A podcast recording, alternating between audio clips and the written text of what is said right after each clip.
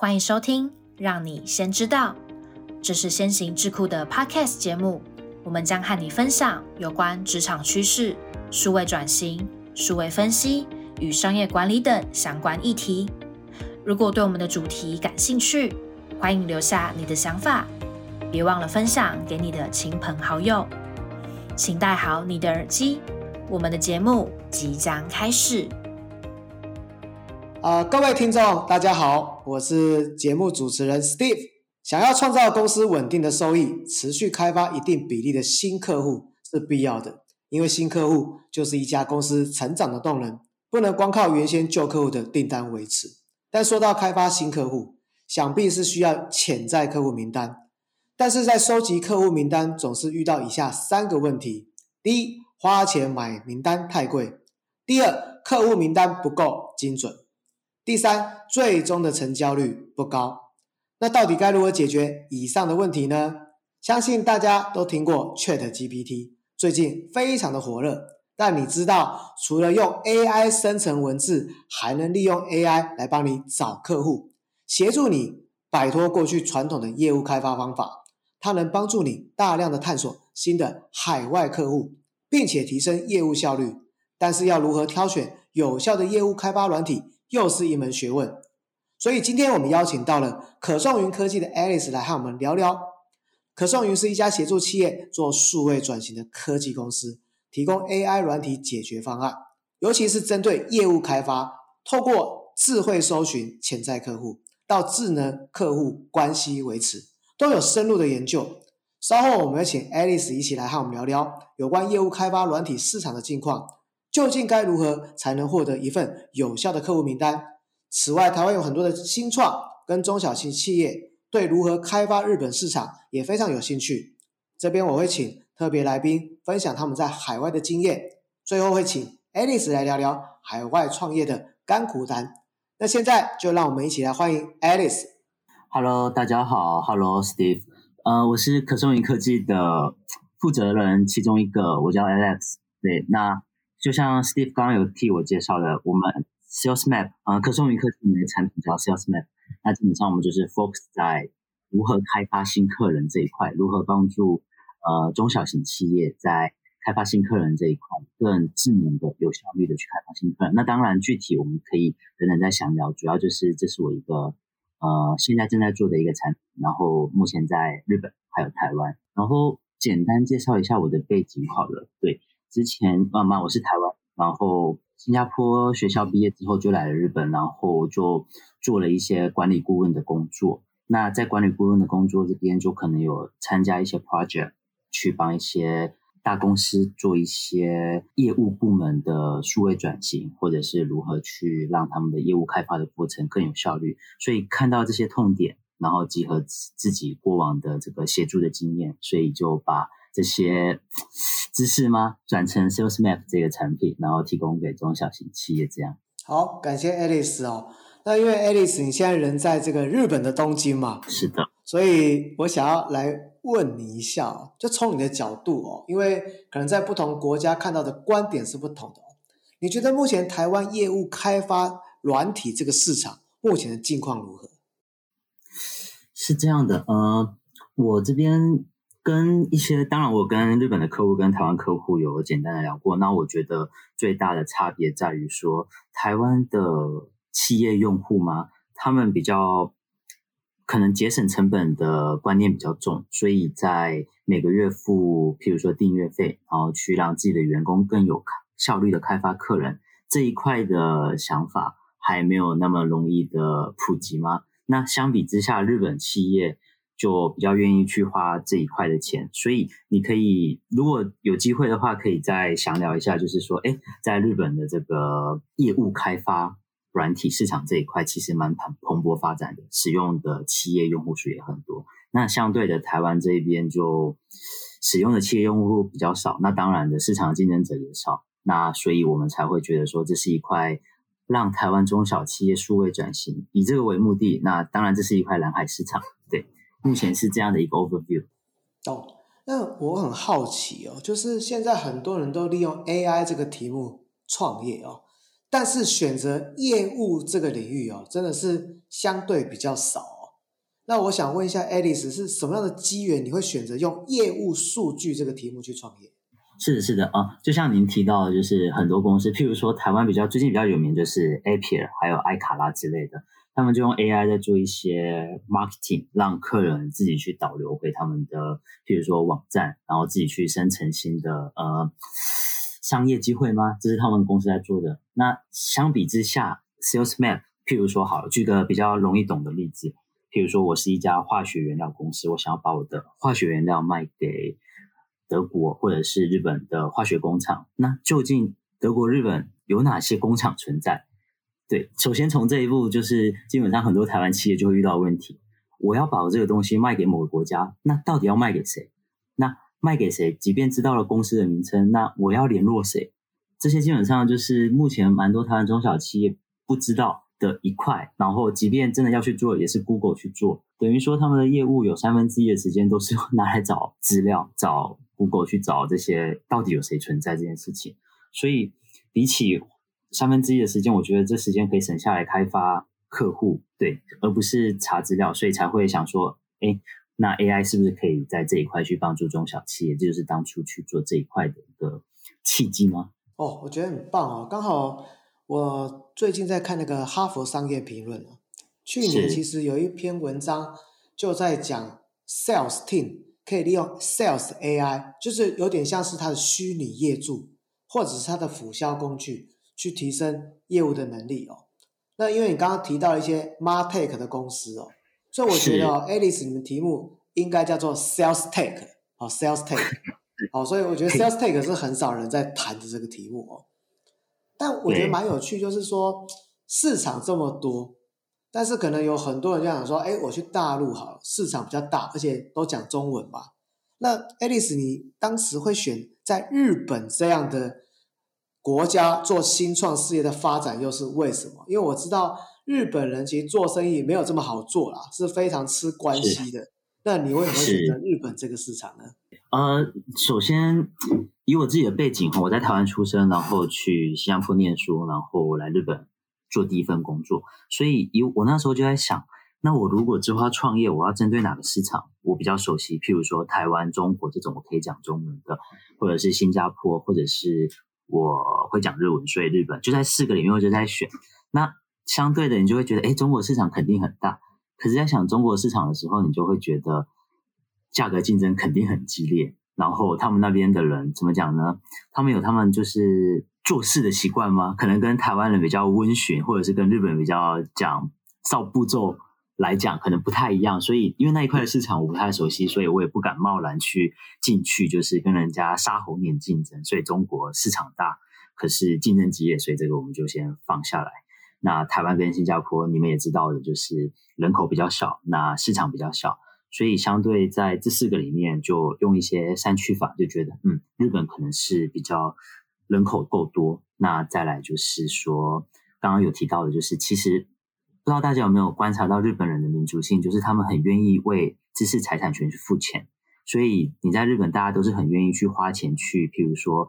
上网看影片，而不是像比如说台湾人，我自己也会就是上一些中国大陆的网站看免钱。日本人他们很愿意花钱，那这也反映到他们的企业的花钱习惯上，所以他们愿愿意花钱去订阅一些软体，让他们的员工更有效率。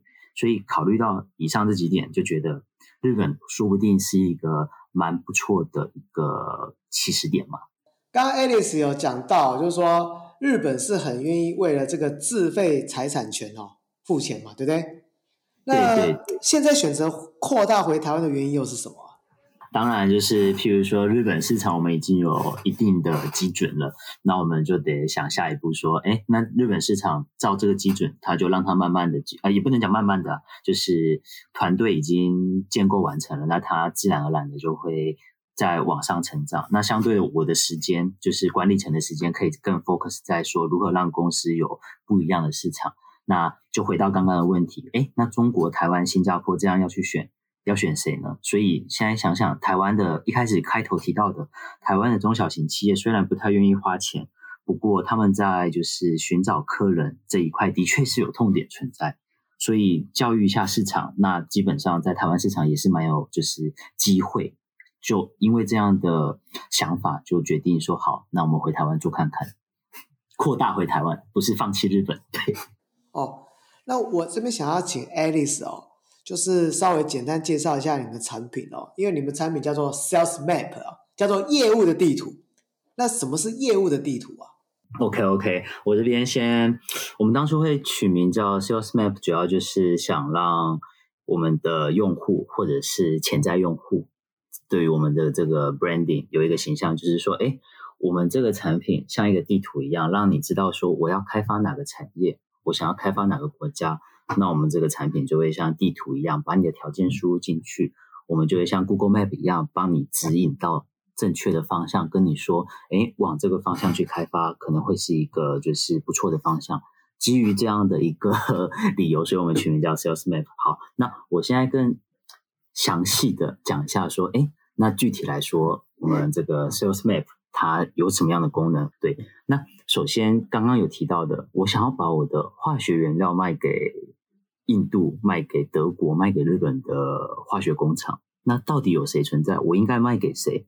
对，所以这是第一步，我们可以让你知道说，全世界七百三十几万个企业当中，到底有哪些企业会是你的潜在客户？譬如说，我今天想要找产业是化学工厂，然后譬如说营收在每年一亿元，然后呃员工人数在五百人以上的大型公司，我想要去开发这种大型公司，那我就可以在我们的 Sales Map 简单设完条件之后，就可以马上把全世界符合这些条件的公司吐给你，吐给用户们。对，所以这是第一个需求，知道到底谁是我的潜在客户。对，那。后面两点就比较好懂了。后面两个功能就是，第二个功能就是知道这些潜在客户有谁之后，那我想知道说它里面的，我想要联络它里面的人要怎么联络？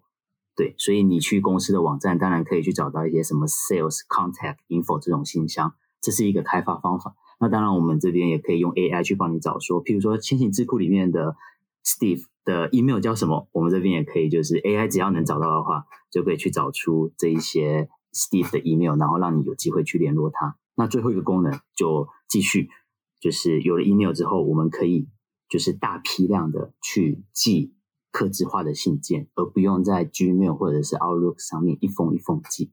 所以等于说整理一下三个步骤：从知道到底谁可以开发，再来是好我要去开发它了，那到底该去向谁联络？最后一步。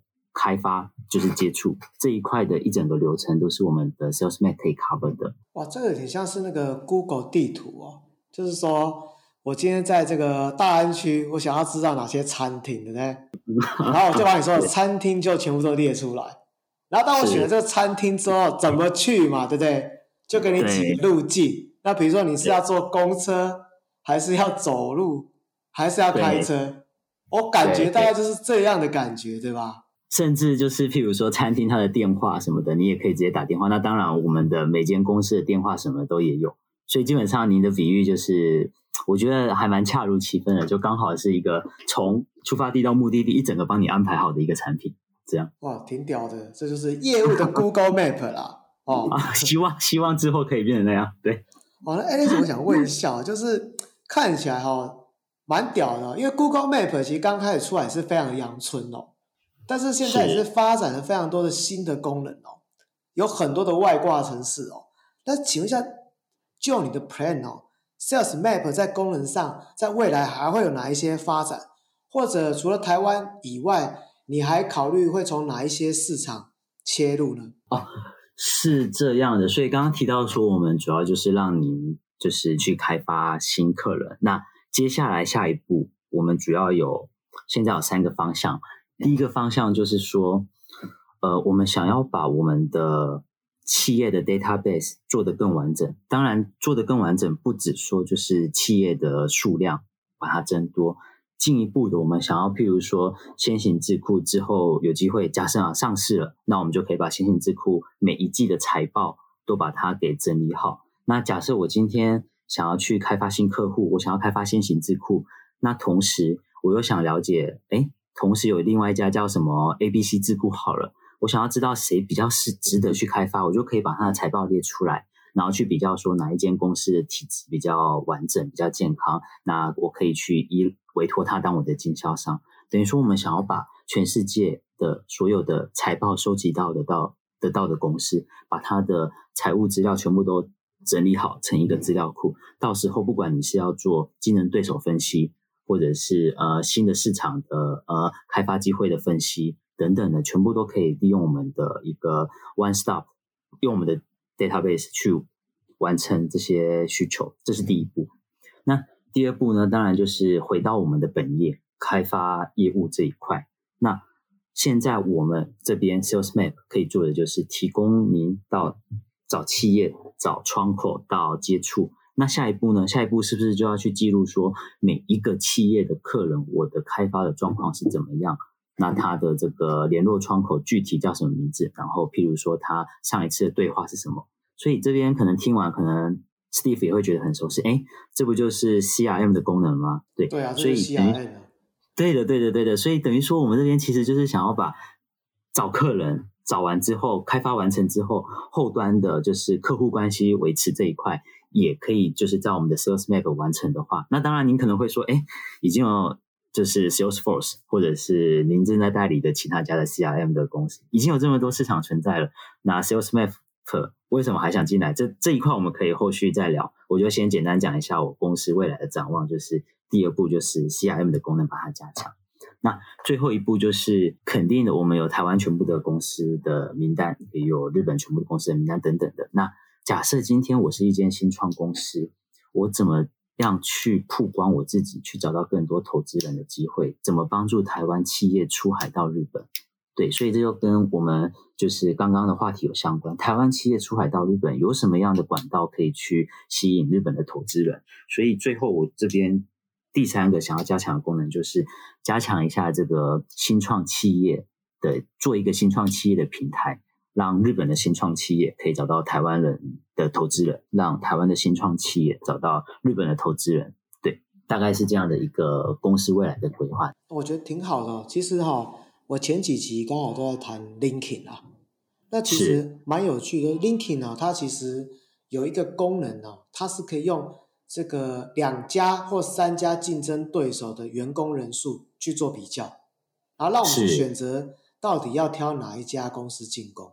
那它其实也有一些内建的微型的 CRM 功能，所以我刚刚听完感觉跟 Linkin 的功能是其实可以互搭的，还蛮好的。是的，是的 Linkin 它有一些资料可以让你去比较，那我们这边就会去再更 focus Linking 没有提供的资料，到时候用户就可以搭配，譬如说 SalesMap 跟 Linkin 互相都有提供独特的资料，然后去做一个更完整的，譬如说竞争对手分析，或者是呃经销商的这个分析。这是之后可以跟 LinkedIn 一起合作的项目。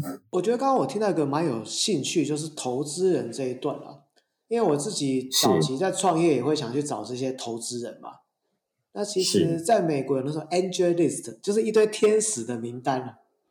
是。你可以跟他去联络。那其实我最近常常被天使开发陌生这个拜访，他用 LinkedIn 敲我，但我也搞不清楚是真的还是假，就不太理他。所以我觉得这一段还蛮有趣的，还蛮有趣的。那我很好奇，就是说你怎么去做这个这个天使的媒合啊？因为天使有时候遇错天使就是魔鬼啊。是的，是的。所以这一块基本上说老实的，这一块呃，你肯定也听过一家公司，也不能讲公司平台叫做 Crunchbase，就这种新创的 database，其实到处都有。对，那我这边就是想说的，就是哎，那我们可不可以就是专精，就是哎，台湾企业之后想要进攻东北亚，第一个跳出来的想法就是 Sales Map。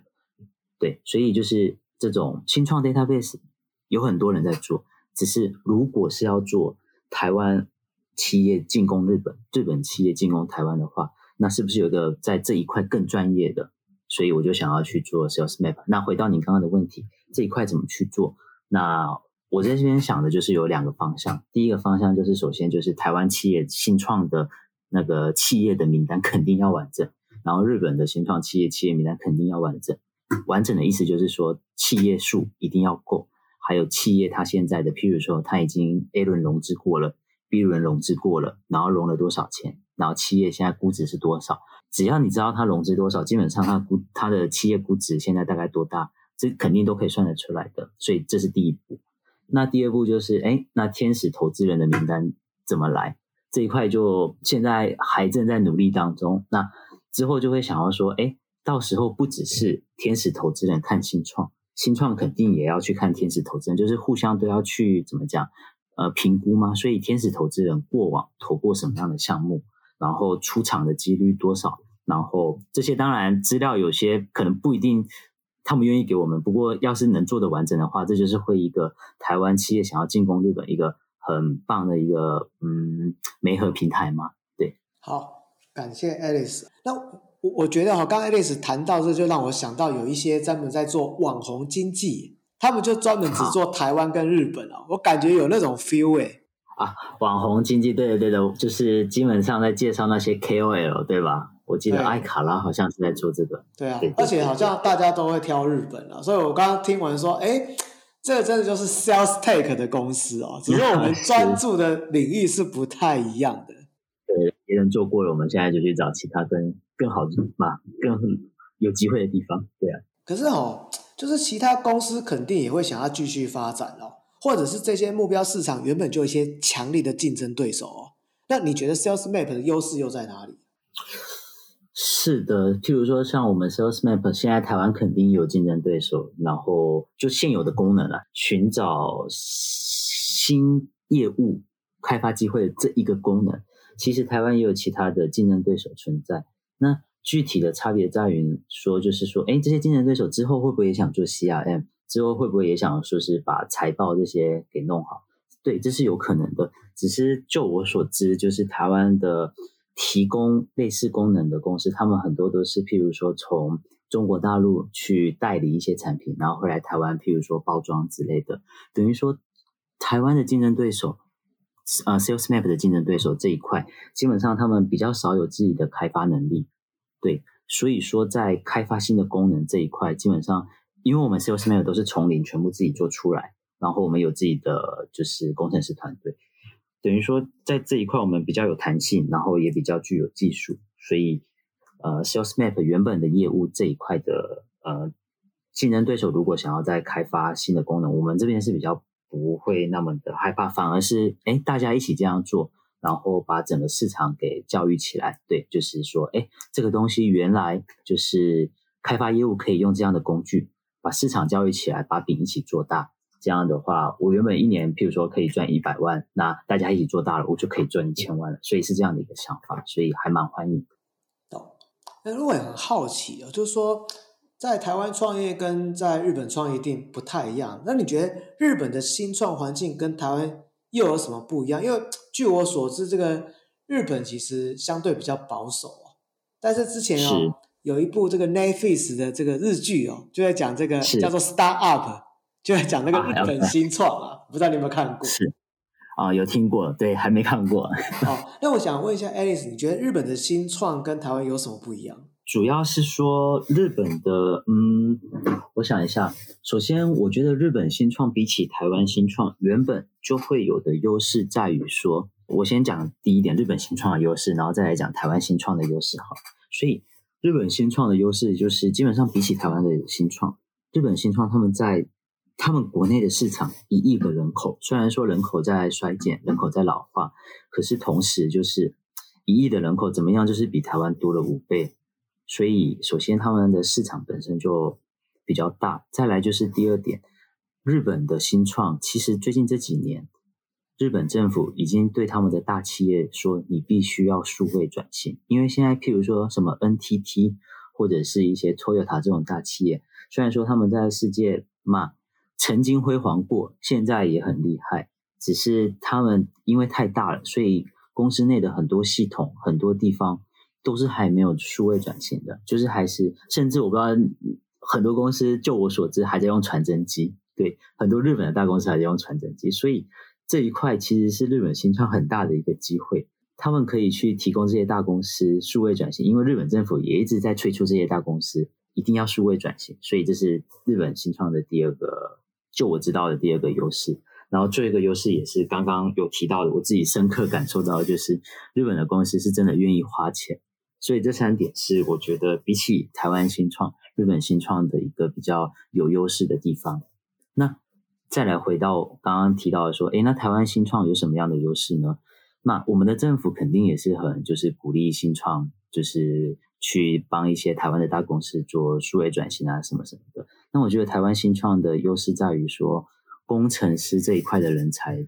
就我知道，就是台湾的工程师基本上品质都很好，所以技术上比日本的整体软体业的技术肯定是我自己觉得就是技术不但好，然后又另外一点是优势还是劣势，这我说不定就是成本比较低，日本的薪资比较高，所以工程师日本台湾的新创因为可以有这么好的技术的工程师，同时又可以有用比较低的。呃，成本等于说，这在台湾新创在进攻日本市场这一面，是比起日本新创更有优势的地方。理解。那我很好奇哦，因为我知道那个日本的工作文化其实跟台湾差异很大。那包含你自己也在日本公司上班过，那你觉得日本公司的文化跟台湾最大的差异是什么？日本公司的文化，当然就是大家。电视上常看到什么加班啊，或者是一定要去喝酒啊这种，基本上我自己本身是没有遇到过。所以这一块首先可以给大家就是一个不一样的想法，就是哎，其实日本公司已经不像是大家停留在日剧那一种形象，就是一定要喝酒，一定要加班，所以已经不会有这样的问题存在。对，那日本工作是什么样的一个体验呢？我自己觉得，就是大家可能在沟通这一块会比较就是严谨啊，就是譬如说写 email，一定要就是写嘛，就是开头那种称呼啊什么的都会有，只是里面呢就会很完完整整写，说我今天是为了这件事情，然后理由是因为这样，最后再麻烦你这样。当然这样讲可能大家会觉得有点抽象，只是我现在要表达的就是说，比起台湾的公司，日本公司在沟通这一块。会很仔细的把就是一件事情讲清楚，那当然讲清楚的同时，你所付的沟通成本就相对的也大，所以就是比较麻烦的地方。那为什么会这样做？这比较有趣的地方就是在 email 上面好好的写清楚之后，到时候要是有出了什么问题，大家责任就可以推得比较清楚。这是日本企业比较怎么讲这个责任划分，就是一定要推清楚的一个有趣的地方。对。这是这是我觉得比较差异比较大的地方，对哦，还蛮有趣的。那最后，所以我想问一下，因为我自己在创业，创业真的是很辛苦啦。那我想请问一下，可颂云创业的过程中，你觉得最大的 take away 是什么？呃，是，嗯，这当然就是真要真要把全部讲完，就是时间上的关系。我讲一个，就是我自己这几天一直以来都有感受到，然后这几天又感受更大的地方，就是。即便你的产品比起你的竞争对手，譬如说功能、UI、使用者体验等等的，怎么样或者价格都比竞争对手还要更有优势，可是就是为什么进订单就是没有爆炸性的成长？关于这一块，让我觉得最深刻的体验，嗯，take away 就是说，果然市场教育市场这一块还是要有对。当然，就是你要去跟市场说，你需要去做这件事情，这件事情是对你有帮助的。对，光所以一家新创企业自己的产品很棒是一回事，但你如何去宣传你的产品，让市场知道说原来有这样的一个东西存在，然后去说服他说原来这样做真的可以，就是让我的公司带来正向的效应。如何去传达出去这件事情，我觉得是可颂云科技。之后还需要再努力的地方，也是回答 Steve 的问题，就是创业以来最大的 takeaway。光有新产品、好产品不够，剩下的才是更长远的路。对，好，谢谢 Alice 哦。那各位听众哦，如果你们想要体验一下这个业务地图，也就是业务专属的 Google Map，那欢迎哦，可以参考我们 parkas 这个留言下面的连结哦，可以申请试用哦。那非今天非常感谢 Alice 来上我们的节目哦！那各位听众，我们这期就和大家分享到这边，拜拜！谢谢各位，拜拜！谢谢你今天的收听。如果喜欢今天的内容，按下订阅，就不会错过我们的下集节目。也欢迎透过资讯栏的 email 分享你的观点，将有机会成为我们下集讨论的主题。那我们就下集见喽，拜拜。